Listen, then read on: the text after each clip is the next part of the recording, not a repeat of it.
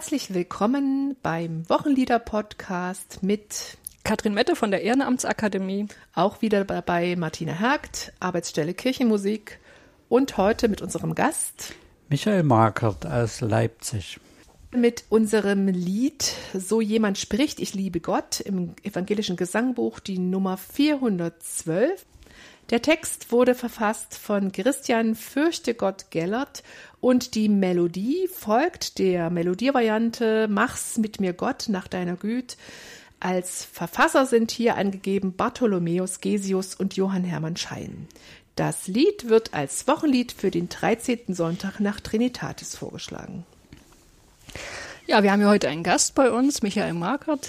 Den haben wir schon begrüßt. Ich will ihn kurz vorstellen. Michael Markert ist Theologe und Pfarrer und momentan ist er der Rektor des kirchlichen Fernunterrichts in der evangelischen Kirche Mitteldeutschlands und auch dort einer der Studienleiter. Bis vor kurzem waren Michael Markert und ich äh, Kollegen am Klosterhof St. Afra in Meißen. Ähm, dort sind mehrere Institutionen angesiedelt, zum einen die Ehrenamtsakademie, bei der ich arbeite, aber auch das Pastoralkolleg und dort hat Michael Markert auch eine, also viele Jahre gearbeitet, äh, hat Pfarrerinnen und Pfarrer weitergebildet, Prädikanten weitergebildet, fortgebildet, ausgebildet. Und wenn ich das richtig mitbekommen habe, war das Thema Kirchenlied bzw. Theologie des Kirchenlieds auch eins der Themen, die dich am Pastoralkolleg äh, interessiert haben. Wir haben eigentlich immer versucht, viel zu singen, aber wir haben uns auch gefragt, wie suche ich eigentlich passende Lieder für einen Gottesdienst aus? Und kann ich sie am Ende auch anstimmen? Was muss ich dazu beachten? So praktische Übungen mit den Prädikantinnen und Prädikanten waren genau, das zum Beispiel. Genau, mhm. aber auch mit Pfarrerinnen und Pfarrern. Mhm.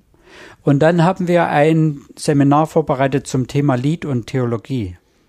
Wie wirkt eigentlich das Singen mit bei der Übermittlung und Annahme der Verkündigung? Helfen Singen und Musik oder können sie auch hinderlich sein? In der Reformationszeit war das Singen sehr wirkungsvoll. Wie ist das eigentlich heute?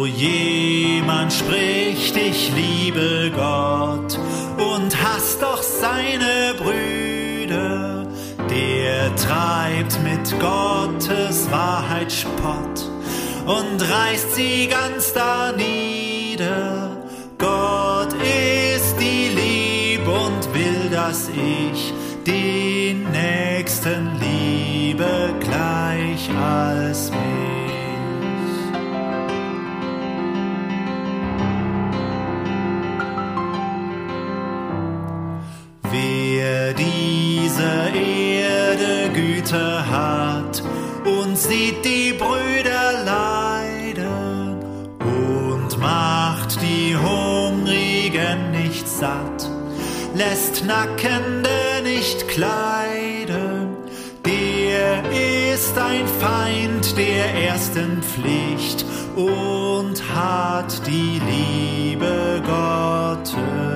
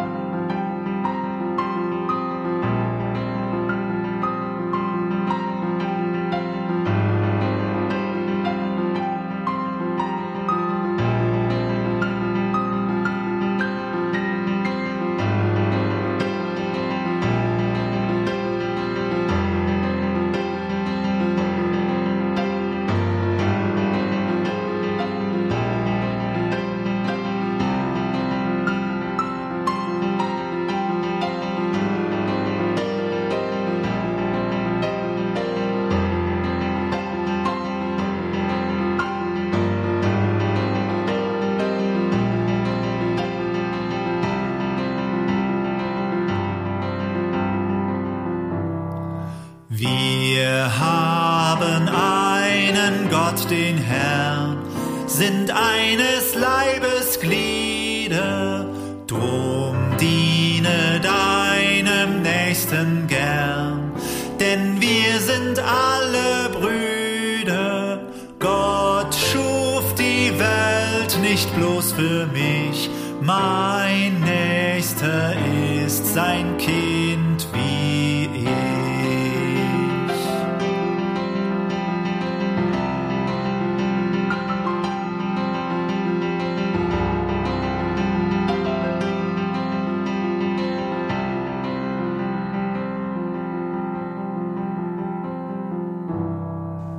Ja, da sind wir schon mittendrin. Wie ist das heute? Habt ihr dieses Lied angesteckt im Gottesdienst? Habt ihr es oft rausgesucht? Oder was sind eure ersten Assoziationen, Eindrücke, Gedanken, die euch beschäftigen, wenn ihr dieses Lied im Gesangbuch aufschlagt? Ich bin gespannt. Hm, Du hast gefragt, ob ich es oft angesteckt habe. Ich glaube nicht. Aber ich habe mir jetzt ja den Text nochmal angeguckt in Vorbereitung auf den Podcast und dann dachte ich schon, das ist schon irgendwie textlich raffiniert gemacht. Gemacht. Ne? Also es hat ja so ein sehr dominantes Thema, das Lied. Das werden wir dann noch ausführlicher beschreiben. Und aber das kreist so um dieses Thema. Jede Strophe variiert das Thema mit einem eigenen kleinen Akzent oder mit einem eigenen Argument. Und es gibt so ein, so ein Netz aus Worten, das sich über das ganze Lied spannt. Also sagen wir so die Hauptwörter lieben, Bruder, Nächster. Das finde ich irgendwie beeindruckend, weil das erzeugt so eine Geschlossenheit. Gleichzeitig ist es auch nicht langweilig, weil es ja immer wieder variiert wird. Ich finde es auch irgendwie schick, dass viele Strophen enden ja mit so einer Frage. Das- Ich finde einfach, mag ich, das gefällt mir gut. Ja, ich, mm, mir, mir hat das schon so auf der textlichen Ebene imponiert, wie das gemacht ist. Ja, ich muss sagen, ich äh, höre erstmal einen sehr massiven ethischen Anspruch, der mir aus diesem Lied entgegenkommt. Also die erste Pflicht wird da benannt und die unendliche Aufgabe und das strenge Gericht am Ende scheint auch ein bisschen durch. Mir fallen gleich so viele Bilder aus meinem Leben ein, äh, wo mein Handeln nötig wäre, aber ich nicht genau weiß, wie ich eigentlich dem gerecht werden soll. Diese Liebe ist ganz schön anstrengend und lässt mich erstmal durchatmen. Also ist das Lied auch ein bisschen anstrengend für dich, so gleich vom ersten Eindruck. Ja, ein bisschen Mhm, schon. Fordernd. Ja. ja. Mhm. Also ich merke gerade, dass ich vollkommen anders rangehe als ihr, weil ich gucke zuerst auf die Melodie und denke, was hat dieses Lied so besonders melodisch, schönes, typisches und da ist mir bei dem Lied jetzt gar nichts gleich eingefallen, außer dass ich natürlich gesehen habe, selbst wenn ich gucke, wer hat die Melodie geschrieben, sehe ich ja schon, dass es auf ein anderes Lied verweist im Gesangbuch. Es ist also eine Lehnmelodie. Es ist eine Melodie, die gibt es mehrfach im Gesangbuch und die hat eben mehrere Texte. Das geht ja relativ einfach, wenn man das Silbenmaß beachtet. Es gibt viele neuere Lieddichter, Peter Spangenberg, Detlef Block, die auf alte Lehnmelodien, auf alte Melodien neue Texte gemacht haben. Und im Gesangbuch gibt es 132 Lieder, die sich die Melodie mit einem anderen Lied teilen. Ja, Bei total 535. Das ist richtig viel. Ja, also wir haben gar nicht so viel Stoff. Und wenn ihr mich jetzt fragen würdet, was für eine Assoziation hast du bei dem Lied, würde ich sagen zur Melodie? Hm, ja, ähm, ich kenne die Melodie Mach's mit mir Gott nach deiner Güte aus Bachkantaten, aus anderen Werken, aber dass ich jetzt sagen würde, dieses Lied wäre mir sofort eingefallen, das ist, ist es nicht. Bei meiner Recherche bin ich aber darauf gestoßen, dass die Ägidienkirchen in Hannover ein Glockenspiel hat. Und das kann man sich sehr schön auf YouTube anhören. Es steht dazu, dass die Ägidienkirche im Zweiten Weltkrieg bis auf die Grundmauern zerstört wurde. Und ihre Ruine dient heute als Mahnmal für die Opfer von Krieg und Gewalt. Ich habe gelesen, dass der Aufsatz mit dem Glockenspiel 1958 auf dem Turm stumpf installiert wurde. Wer möchte, kann ja gerne mal auf YouTube gucken, Ägidienkirche Hannover, da ist das sehr schön zu finden. Wir hören uns das Glockenspiel der Ägidienkirche an.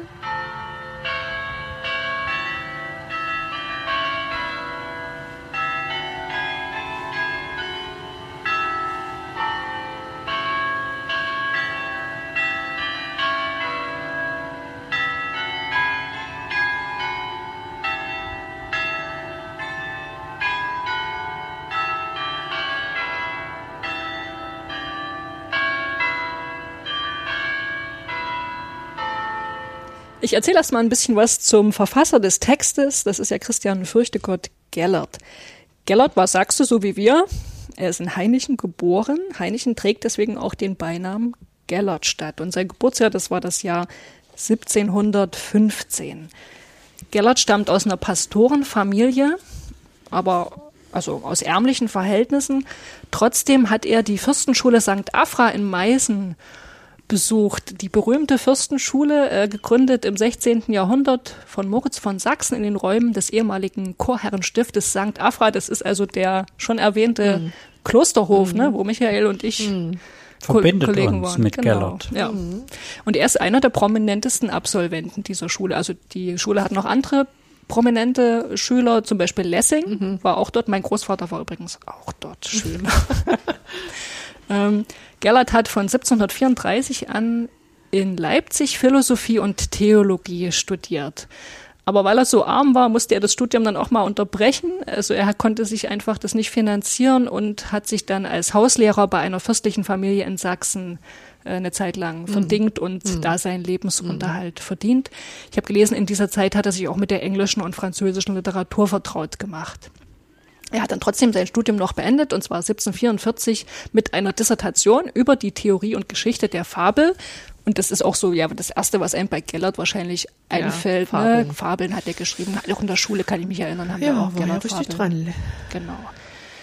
Ähm, seit 1745 hielt er in Leipzig dann auch Vorlesungen über Poesie, Beredsamkeit und Moral. Beredsamkeit wahrscheinlich Rhetorik, oder? Ja, denke ich auch. Hm. Nützliche Dinge sind das. Genau. Und er wurde 1751 zum außerordentlichen Professor für Philosophie ernannt. War seitdem dann als Hochschullehrer tätig. Er muss total beliebt gewesen sein. Mhm. Also die mhm. Vorlesungen überfüllt, viele Fans. Äh, seine Zuhörer haben ihn sehr geliebt. Unter anderem auch Johann Wolfgang von Goethe. Ich habe auch was gefunden, was er über Gellert geschrieben hat. Das lese ich euch mal vor. Äh, Goethe schreibt, die Verehrung und Liebe, welche Gellert von allen jungen Leuten genoss, war außerordentlich. Ich hatte ihn schon besucht und war freundlich von ihm aufgenommen worden. Nicht groß von Gestalt, zierlich, aber nicht hager, sanfte, eher traurige Augen, eine sehr schöne Stirn, eine nicht übertriebene Habichtsnase, ein feiner Mund, ein gefälliges Oval des Gesichts, alles machte seine Gegenwart angenehm und wünschenswert. Ja. Gellert hat aber nicht nur als Hochschullehrer gewirkt, sondern auch publizistisch. Er hat, haben wir schon gesagt, viele Fabeln geschrieben und dann veröffentlicht, außerdem Erzählungen, Abhandlungen und Reden. Seine Vorlesungen hat er, soweit ich weiß, auch veröffentlicht. Mhm. Ich habe auch gehört, dass er, wie seine Herkunft auch nahelegt, sehr einfach gelebt hat, aber eine sehr klare Vorstellung davon hat, gehabt hat, dass es zutiefst vernünftig ist, ein Menschenfreund zu sein, sich für das Wohl, Wohlergehen aller Menschen einzusetzen. Das folgt nach seiner Überzeugung nicht nur einem inneren Sinn in jedem Menschen, sondern das ist auch vernünftig, also ein universaler Maßstab. Und es ist für jeden Menschen gut, dem zu folgen. Letztlich ist das das Geheimnis der Erfüllung des Lebens und des Glücks. Also war Gellert ein glücklicher Mensch mit sich im Rein. Vielleicht, ja. ja. Schön war er ja. Also so wie Goethe ihn beschrieben hat, ja, könnte das sein. Ja, stimmig. Mhm. mhm. Gellert gilt ja auch als Mittler zwischen der Aufklärung und dem Zeitalter der Empfindsamkeit. Das geht jetzt auch so ein bisschen in die Richtung, die du schon angedeutet hast, Michael. Mhm. Er hat auch mal gesagt, äh, dass ein Bürger oder ich das mal allgemeiner formuliert ein Mensch vielleicht äh, Aufklärung und Empfindsamkeit in sich vereinen muss. Also mhm. Liebe, Freundschaft, Mitgefühl auf der einen Seite mit der Vernunft müssen eine Verbindung mhm. eingehen und das ist die Basis des menschlichen Lebens. Gellert blieb bis, seinem, bis zu seinem Tod in Leipzig. Er war dann wohl auch ähm, ja, in den letzten Lebensjahren sehr kränklich, muss auch sehr ähm, hypochondrisch gewesen sein. Mhm und äh, starb im Alter von 54 Jahren. Sein Grab ist in Leipzig, kann immer noch besucht werden. Warst du schon mal da, Michael? Also noch nicht bewusst. Ich glaube, es ist auf dem Johannesfriedhof. Okay, muss ich direkt mal da war ich vielleicht doch schon mal ja. dort, ja, genau. Also, und er war ja, habe ich schon erzählt, sehr populär zu Lebzeiten. Nach, nach seinem Tod hat das dann aber auch rasch nachgelassen. Es gibt aber immerhin zumindest in Sachsen offenbar noch sehr viele Ja, das, Gellertstraßen. das kennt man irgendwie. Goethe, Gellert, Lessingstraße, das gibt's überall. genau. Die Klassiker. Mhm. Ich bin ja in, in Aue aufgewachsen im Erzgebirge, da habe ich in der Okay. Nähe der Gellertstraße gewohnt. Jetzt in Meißen wohne ich auch in der Nähe Mhm. einer Gellertstraße. Und in Leipzig gibt es wahrscheinlich auch eine Gellertstraße. Es gibt eine in Rückmarsdorf, also im Westen von Leipzig. Naja, und wir haben eine Reihe von Gellert-Liedern im zeitgenössischen Kirchenlieder-Repertoire. Also ich nenne mal ein paar. Dies ist der Tag, den Gott gemacht, ein Weihnachtslied. Im Gesangbuch die Nummer 42. Dann das, also nicht unpopuläre Passionslied Herr, stärke mich dein Leiden zu bedenken. Ähm, Im Gesangbuch Nummer 91. Das wird auch immer noch gerne unter den Passionsliedern gewählt. So ist es. Mhm. Das spricht uns an. Jesus lebt mit ihm auch ich, kennt man auch, Ja. ein Osterlied. Wenn ich, o Schöpfer, deine Macht, Auch sehr beliebt. genau. Das steht sogar, sogar ökumenisch, steht auch im Gotteslob. Und mein Erstgefühl sei Preis und Dank, das ist eins von, von den Morgenliedern, die wir haben im Gesangbuch unter der Nummer 451. Also er ist, die ist noch lebendig, die Geller-Tradition im, im Kirchenlied. Gut ja, der scheint noch so zu sprechen, dass wir es gut verstehen. Hm. Also die gleich mal zu der Melodie. Gellert hat sich nicht kompositorisch betätigt. Das haben ja manche von unseren Lieddichtern auch gemacht, sondern die Melodie, das hatten wir ja schon erwähnt, teilt sich ähm, noch einen zweiten Text und den von dem Lied 400, 525, Entschuldigung, mach's mit mir Gott, nach deiner Güte, also eine Lehnmelodie. Und dort sind die Autoren dann vermerkt. Und da gibt es zwei Namen, die man findet unter dem Lied. Bartholomäus Gesius. Da steht, dass dieser die 1605 diese Melodie ähm, erwähnt wurde unter seinem Namen und 1628 einmal von Johann Hermann Schein. Wie die genau in Beziehung stehen, das wird, also ich vermute, und so ist es auch an, an manchen Stellen ähm, aufgeschrieben, hat Johann, Johann Hermann Schein die Melodie von Gesius bearbeitet. Aber das ist nicht ganz klar. Im Gesangbuch steht es extra, ist auch nicht so ausgewiesen. Und wenn man Bachkantaten nimmt mit der Melodie, dann ist oft nur noch Johann Hermann Schein als Autor der Melodie vermerkt. Ja, wer war Schein? Beide Namen, Gesius und Schein, sind wichtig. Ähm, Schein war von 1616 bis 30, 1630 Thomaskantor in Leipzig, Ach. also auch was mit Leipzig zu tun. Und wurde in Grünhain im Erzgebirge geboren. Also war Sohn eines Pfarrers. Der Vater starb ziemlich schnell nach seiner Geburt und da zog die Mutter wieder nach Dresden und dort wurde Schein als Alumni in den Knabenchor der Dresdner Hofkapelle aufgenommen und hat dort auch bis zum Stimmbruch gesungen. Aber nach dem Stimmbruch wurde er in die Fürstenschule in Vortag geschickt und begann dort ein Jurastudium äh, an der Universität Leipzig danach. Allerdings scheint er das nicht sehr ernsthaft betrieben zu haben, denn er hat schon zu dieser Zeit fleißig gedichtet und komponiert und auch veröffentlicht und wurde dann ähm, relativ bald, 1613, Hausmusikdirektor, sowas gab's bei Herrlich. der Adelsfamilie Wolfersdorf. Also die waren wirklich groß, diese Uradel, da gibt's auch jetzt noch eine Seite von dieser Dynastie, der von Wolfersdorfer. Und die haben im Weißenfels ihren Stammsitz. Und er muss dann also so bekannt gewesen sein, dass er 1616 zum Nachfolger von Setus Calisius als Thomaskantor der Thomasschule und städtischer Musikdirektor nach Leipzig berufen wurde. Und er hat diese Zeit auch sehr produktiv begleitet. Allerdings scheint es ihm gesundheitlich, also er war nicht gesegnet von einer ganz robusten gesundheitlichen Natur. Die ganzen Taufen, Beerdigungen, Veranstaltungen des Stadtrats und Thomas Kantor hatte viel zu tun. Äh, er ist schon mit 45 Jahren gestorben äh, und er muss auch so bekannt gewesen sein in Mitteldeutschland, dass ähm, Heinrich Schütz äh, ihm auch einen Grabgesang komponiert hat, nämlich diese wunderbare Motette, dass es je gewisslich war. Kennt ihr die? Also eine wunderschöne Motette.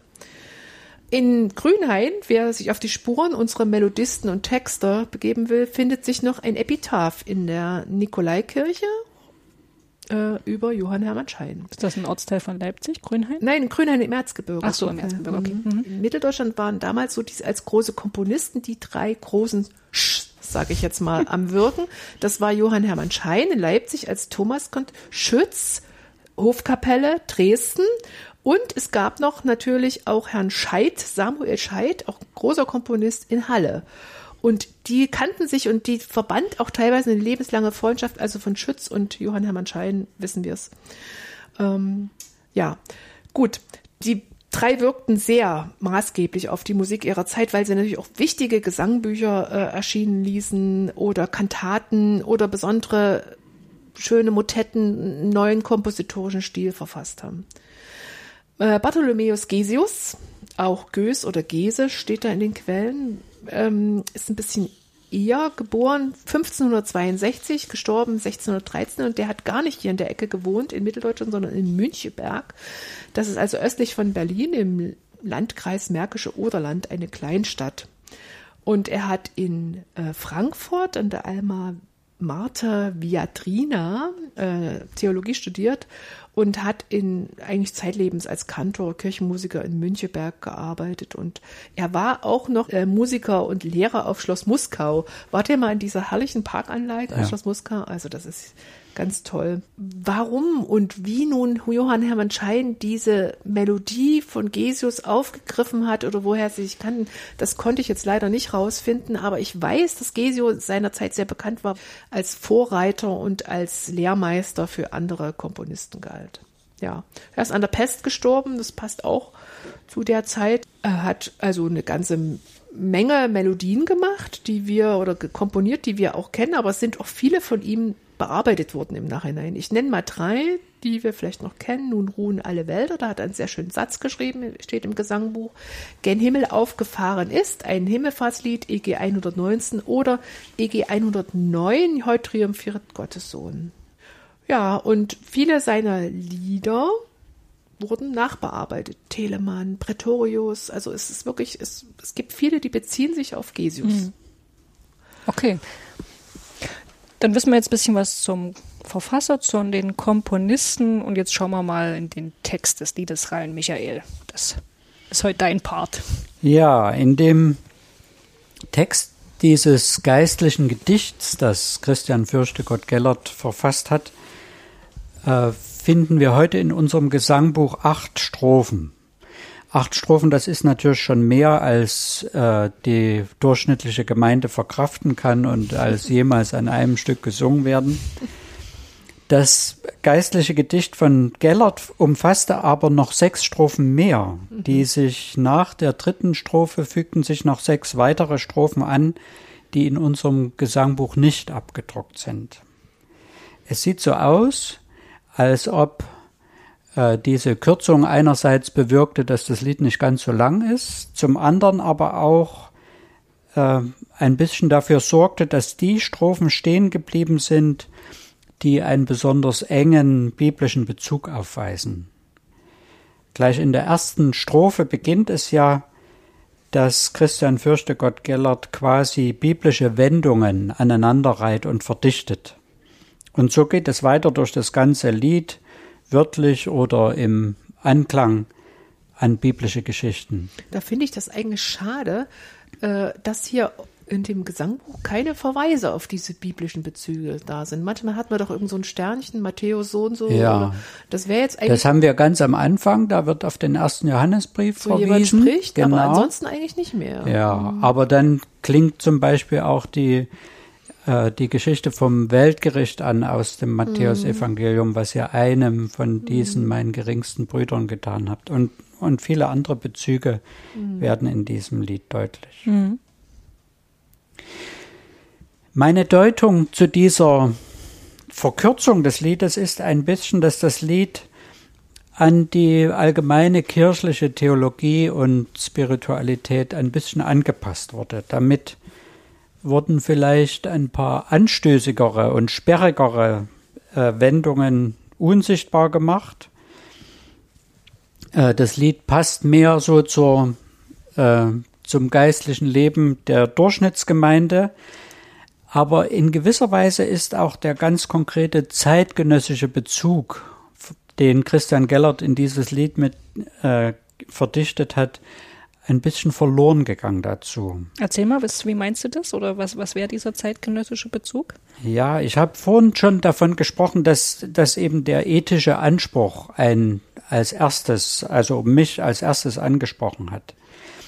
Und die weggelassenen Strophen haben diesen Anspruch teilweise noch stärker mhm. formuliert, als wir das jetzt in den Strophen wahrnehmen können. Also auch wer den anderen dem er hilft aus Nächstenliebe. Aber wer ihn mit seiner Hilfe bedrängt oder beschämt, der macht sich schuldig. auch wer die Not des Nächsten nicht aktiv erfragt und erforscht, sondern äh, einfach nur wartet, bis der kommt und um Hilfe bittet, macht sich nach Gellert der mangelnden Liebe schuldig. Und man kann sich fragen, was soll man dazu sagen? Wer soll das erfüllen? Das sind ganz schön hohe Ansprüche. Ja, also zum Beispiel, wenn man auf die fünfte Strophe, die wir jetzt nicht mehr kennen, wenn man auf die hört. Ich kann die ja mal vorlesen. Ich habe die nämlich hier, die fünfte Strophe. Also die gibt's, die ist, steht jetzt nicht mehr im Lied drin, ne? gehört aber zum Original.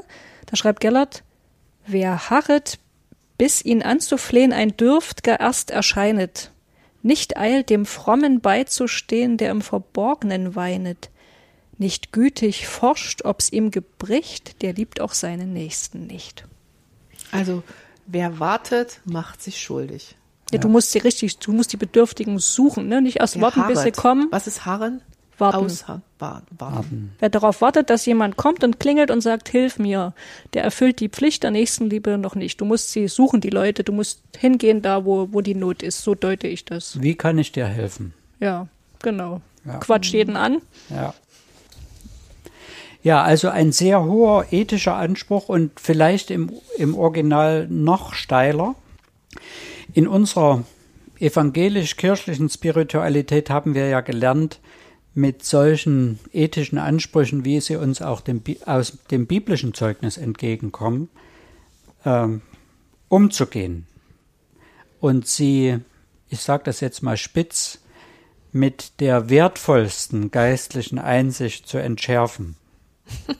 Es ist alles Gnade. Es wird uns geschenkt, dass wir das tun können äh, und dass wir diese guten Werke tun, dass wir also unsere Nächsten lieben. Das fließt direkt aus diesem Geschenk des Glaubens und der Liebe heraus. Und so kann und soll man wohl auch dieses Lied singen. Für Christian Fürchtegott Gellert war das möglicherweise ein bisschen anders. In seinen moralischen Vorlesungen, die möglicherweise hinter diesem geistlichen Gedicht stehen, und speziell in der 21. Vorlesung von der Menschenliebe, von dem Vertrauen auf Gott und von der Ergebung in seine Schickungen. So heißt die Vorlesung? So heißt Ja, die okay. Vorlesung. Da rechnet er damit, dass es im Menschen angelegt ist, ein Menschenfreund zu sein. Jeder von uns hat diese Regung der Menschenfreundlichkeit in sich. Das kann verdeckt oder verschüttet sein, aber eigentlich sucht jeder Mensch aus innerem Antrieb das Beste für jeden Menschen. Und indem die Menschen diesem Antrieb konsequent folgen, tun sie eben genau das Vernünftige. Sie erfüllen, wozu sie da sind.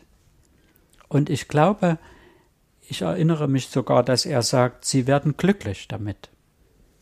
Und das ist ja das, habe ich ja vorhin auch schon gesagt, ne? dass diese Verbindung von Vernunft und Menschliebe, Genau. das ist so sein, sein Ideal quasi. Genau, Hm. genau. Das macht glücklich, das zu tun, was dem Leben dient und was die Not der anderen wendet. Das nimmt Gellert an, dass das in jedem Menschen steckt und das verbindet alle Menschen. Aber natürlich war es auch damals schon so, dass Menschen feststellten, dass das tatsächliche Tun hinter den Ideen oder Idealen zurückblieb und dass manchmal auch gute Absichten schlechte Wirkungen erzielten. Hier kommt für Gellert dann nach der Vernunft auch die Religion ins Spiel. Die Religion, der Glaube hilft uns mit den Brüchen, mit den Schwachheiten und Ungereimtheiten unseres Lebens und der Welt klarzukommen. Wir können Zuflucht nehmen zu Gottes vergebender Gnade und wir können Vertrauen fassen zu seiner allmächtigen Vorsehung, die auch unsere Unvollkommenheiten und die Brüche des Lebens zu einem guten Ziel führen kann. Auf unser Lied bezogen heißt das, das geistliche Gedicht versucht den Blick auf die Aufgabe der Menschenfreundinnen zu schärfen. Es will das vertiefen, was durch die Vernunft sowieso aus uns heraus will. Es will, dass wir leben können, was wir sind und damit erfüllt leben. Das ist ja nur in der Tradition durchaus auch kritisch hinterfragt worden, ne? ob diese Annahme Gellerts stimmt, dass, dass jedem Menschen quasi so eine Menschenfreundlichkeit inhärent ist oder auch die Ver Möglichkeit, Vernunft und, und Liebe oder Vernunft und Menschenliebe zu verbinden. Ja, ja, das verstehe ich schon. Aber äh, man könnte ja vielleicht auch mal fragen, gibt es denn solche Menschenfreundlichkeit auch heute und wo kommt die denn zum Zuge? Also du würdest sagen, dann das ist jetzt fruchtlos, so eine kritischen Anfragen an das Konzept. Stellen wir lieber eine, guck mal lieber woanders hin oder stellen wir uns, nähern wir uns dem Liedtext zum Beispiel eher aus einer anderen Perspektive. Ja, gucken wo wir, wo gibt's Berührungen eigentlich zu unserer mhm. Zeit und wie könnte man das Lied heute kontextualisieren? Ja. Und, und was, was, wie würdest, was würdest du da sagen? Was, was ist so der Bezug zu heute? Also zu, zur Menschenfreundlichkeit, die sich heute äußert, artikuliert. Kannst du da mal so eine Linie ziehen? Naja, ich kann bei mir selber beginnen. Also, dass ich äh, auf mich gucken kann, wo, wo beginnen eigentlich bei mir die Impulse, wo ich sagen äh, möchte, da möchte ich eigentlich, da hätte ich gerne eine Möglichkeit, tätig zu werden, mhm. etwas zu tun für die Kinder, die im Winter in äh, Syrien in Ruinen leben, zwischen Ruinen leben.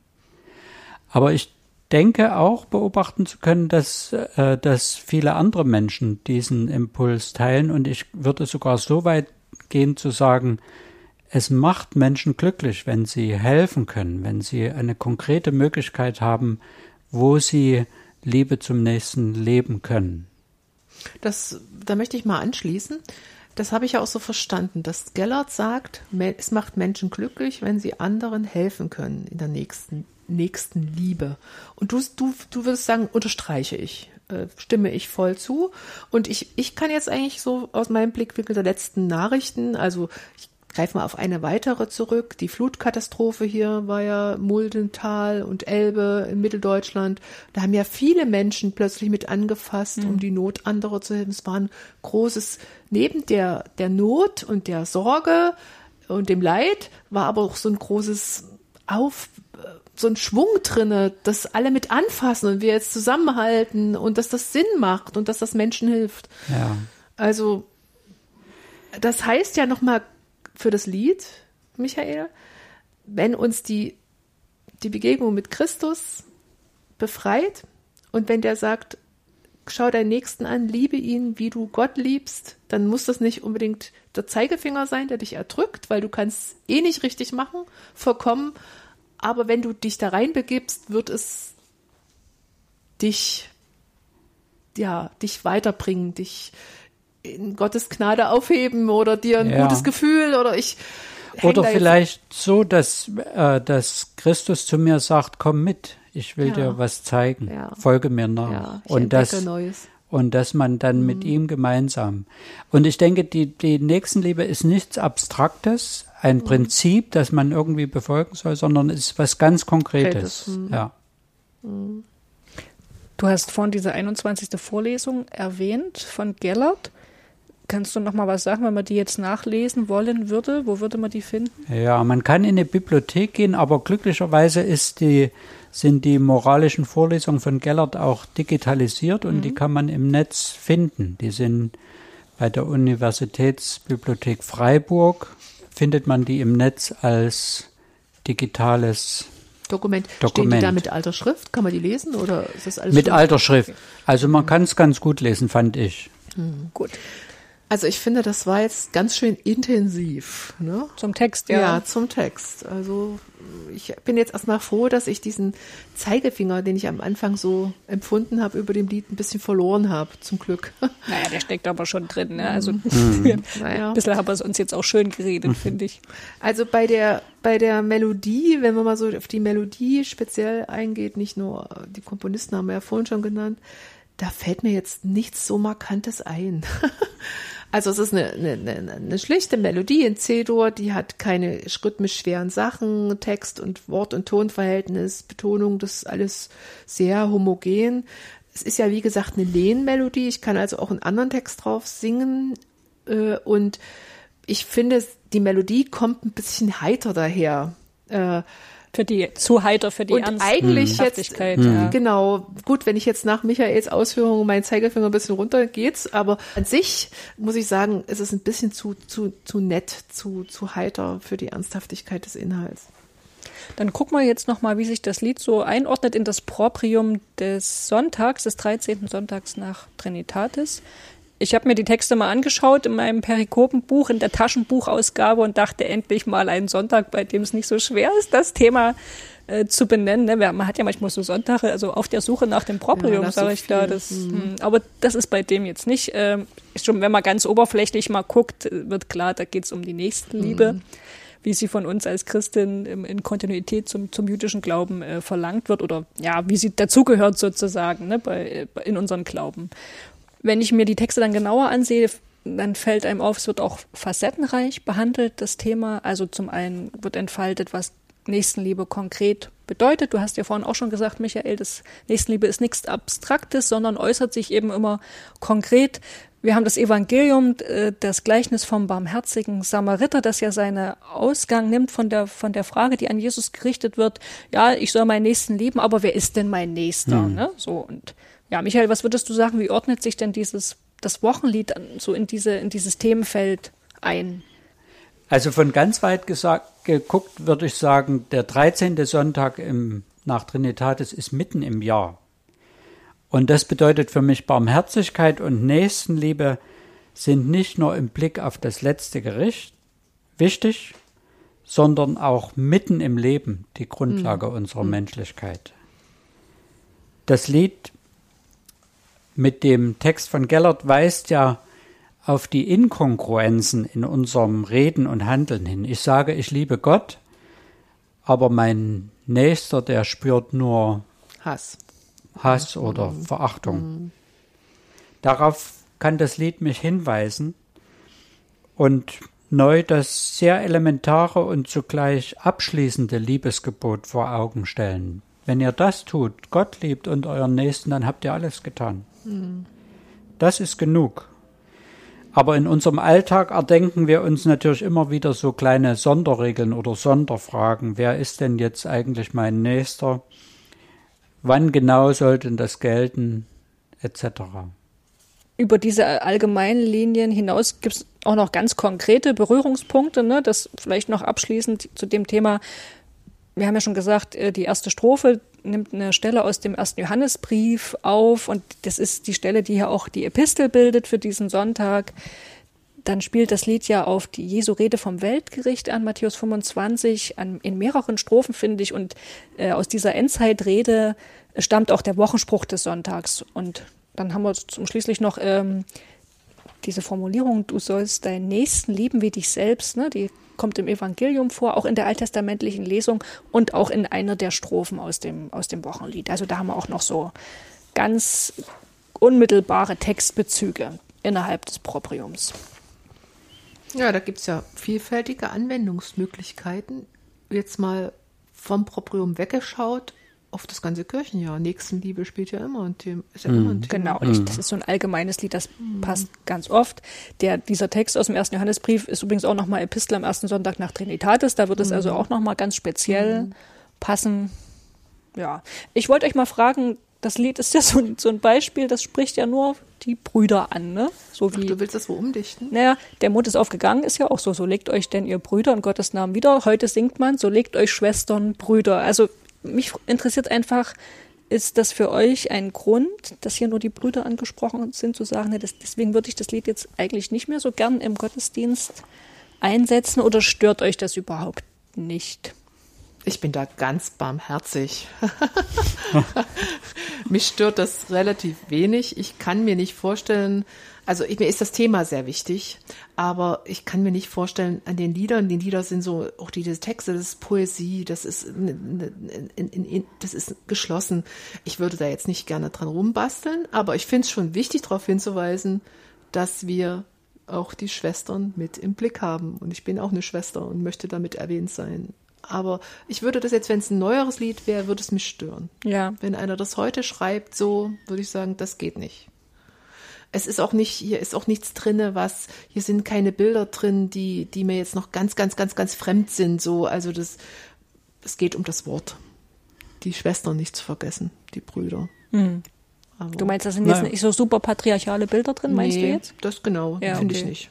Also, Also ich finde die, die Frage und die Wahrnehmung von Katrin schon ganz gut. Also ich habe das jetzt auf Anhieb nicht so scharf wahrgenommen, aber jetzt, wo du das sagst, finde ich das gut. Und ich finde, das illustriert sogar ein bisschen das, was Gellert eigentlich äh, sichtbar machen will. Also da sagt jemand, ich liebe Gott, aber sein Leben passt irgendwie gar nicht dazu. Und wir singen schön von der brüderlichen Liebe und vergessen dabei die Schwestern. Vielleicht könnte man das doch versuchen, ob man vielleicht einen guten Weg findet, das umzudichten. Also ich, Hast du eine Idee? äh, manchmal kann man ja schon mit ähm, Plural oder so eine ganze Menge machen oder es gibt ja da so ein paar Tricks, aber ich habe es jetzt noch nicht versucht. Ja. Dann, es greift eben immer gleich in die Reime ein. Ne? genau, das, ein bisschen das meine ich ja. Naja, reimen sollte es schon noch. Oh, Schwester reimt sich halt nicht so viel. Ja, und es ist einfach, je konkreter ich werde, umso mehr spreche ich jemanden an Ja. und schließe jemand anders aus. Das stimmt, Das muss ja. ich einfach auch zulassen. Und trotzdem kann ich nicht sagen, die anderen sind nicht mitgedacht. Ja. Also natürlich kann ich hier wieder einen Nächsten und hast doch seinen Nächsten könnte ich einsetzen. Es reimt sich nicht, aber das wäre wieder so allgemein, der Bruder oder die Schwester. Hm. Also ich finde, man kann beides, ja, Na, man könnte da, Die wo, Geschwister, könnte man sagen. ja, oder da, wo das eben kein Reimwort ist, kann man es ja durch Schwester, könnte man es theoretisch, aber da muss er natürlich aber- ein extra Textblatt aber machen und so darf ich euch weiter. nochmal sagen, diese Lieder sind in einer gewissen Zeit entstanden, auch über andere Bilder stolpern wir und da jetzt, das, das macht viel mehr kaputt, als dass es was bringt für mich. Also ich finde es wichtig, den Kontext zu erwähnen. Wann ist das Ja. Lied entstanden? Äh, 1757. Das Ja. ist, da hat man einfach anders gesprochen, anders gelebt, anders gedacht. Und jetzt singen wir das heute. Und dann müssen wir uns fragen, warum singen wir das heute? Ja. Da gab es noch nee. keine Frauen. nee, nee, ich, ich, ich verstehe, was du sagst. Man kann ja wirklich einfach vorm Singen des Liedes, ne, macht man einen kleinen launischen Spruch so.